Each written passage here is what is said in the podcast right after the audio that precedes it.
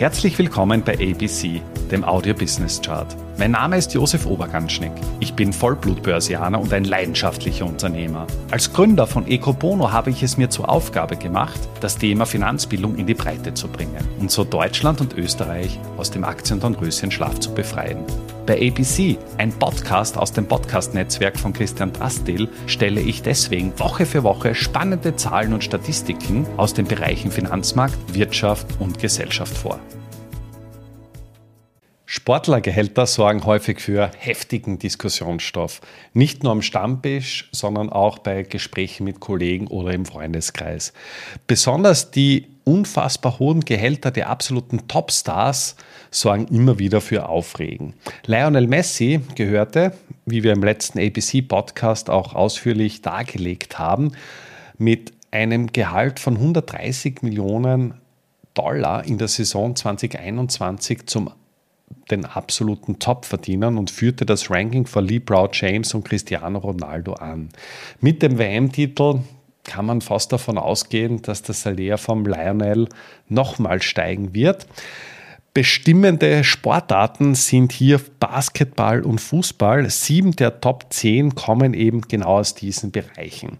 Die Frage stellt sich aber auch, ja, was ist es, wenn ich es nicht zum Topstar schaffe? Wenn ich es zwar schaffe, in einer der renommiertesten Ligen dieser Welt Fuß zu fassen, ein Durchschnittsspieler bin, was immer noch unfassbar gut wäre, auf welches Jahressalär komme ich dort? Und hier ist es spannend, dass die NBA, also die National äh, nationale Basketballliga in Amerika mit 8,32 Millionen Dollar die absolut höchsten Durchschnittsgehälter bezahlt. In der NBA gibt es allerdings auch eine sehr große Schere der durchschnittlichen Gehälter. Wenn du beispielsweise bei den New York Knicks spielst, hast du durchschnittlich 7 Millionen Dollar. Wenn du im Gegensatz dazu bei Portland Train Blazers spielst, kommst du auf ein Jahressalär von durchschnittlich 10 Millionen Dollar. Etwas abgeschlagen dahinter ist ja, für mich absolut überraschend, die Indian Premier League, das ist eine Cricket-Liga, die durchschnittlich ihren Spielern 5,3 Millionen Dollar bezahlt. Also muss ich gestehen, war jetzt nicht wirklich auf meinem, auf meinem Radar. Und auf Platz 3 kommt die amerikanische Baseball-Liga MLB mit einem Salär von 4,03 Millionen durchschnittlich pro Spieler. Und erst an Stelle Nummer 4 kommt ja, die bestbezahlendste Fußballliga der Welt, das ist die englische Premier League, die 3,97 Millionen Durchschnittsgehalt bezahlt. Auf Platz 5 kommt noch die NFL, da sind wir dann beim, beim Football mit 3,26 Millionen und die NHL, also die Eishockeyliga in, in Amerika mit 2,69 Millionen. Und dann gibt es an und für sich nur mehr Fußballligen. Hinter der Premier League ist die La Liga mit einem Durchschnittsgehalt von 2,55 Millionen. Die, ja, jene Liga, wo man eben noch sehr, sehr gutes Geld verdienen kann. Dahinter kommt die Serie A und in der deutschen Bundesliga mit 1,98 Millionen Durchschnittsgehalt ja, liegt man ungefähr auf der Hälfte im Vergleich zu, zu einem durchschnittlichen Premier League-Gehalt. Und in der, La Li, äh, in der Liga One, also in der französischen Liga, hat man ebenfalls noch ein Durchschnittsgehalt von 1,3 Millionen. Spannend ist es jetzt natürlich auch, wenn man sich die Frage stellt, ja, warum verdienen Sportler denn überhaupt so viel? Da ist es so, dass äh, eben viele Sportler nur eine sehr begrenzte ja, Berufslebensdauer im Sport haben.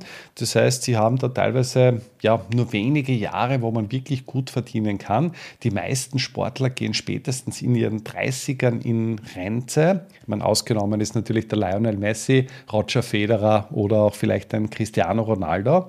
Allerdings äh, ja, wie gesagt, gerade bei harten Sportarten, also richtig körperbetonten Sportarten wie der NFL und so weiter, ja, da wird man schwer schaffen, in den 30ern ja noch, noch wirklich, wirklich gut zu spielen. Ausnahme wie der, wie der Tom Brady, der vor wenigen Tagen erst einen Rücktritt bekannt gegeben hat, bestätigen dann natürlich immer, immer die Regel.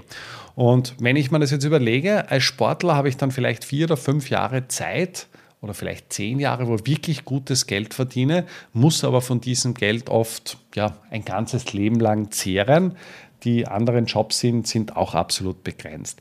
Und auffallend ist, dass man hier von den großen Ligen, vor allem in Amerika, wirklich gutes Feld, äh, Geld verdienen kann. Also wie gesagt, die NBA auf Nummer 1, dann haben wir die MLB, also die Basketballliga auf dem Platz Nummer 3, die NFL beziehungsweise auch die NHL, da sind wir dann auch auf Nummer 5 und Nummer 6. Das heißt, das sind an und für sich alles Ligen, die gute Durchschnittsgehälter bezahlen.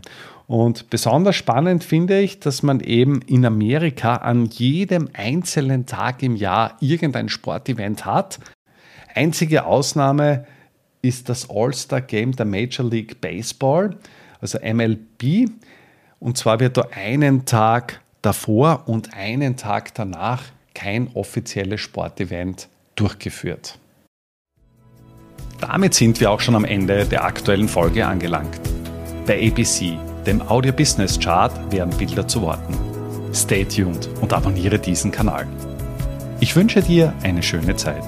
Bis zum nächsten Mal bei ABC, dem Audio Business Chart. Servus und Baba.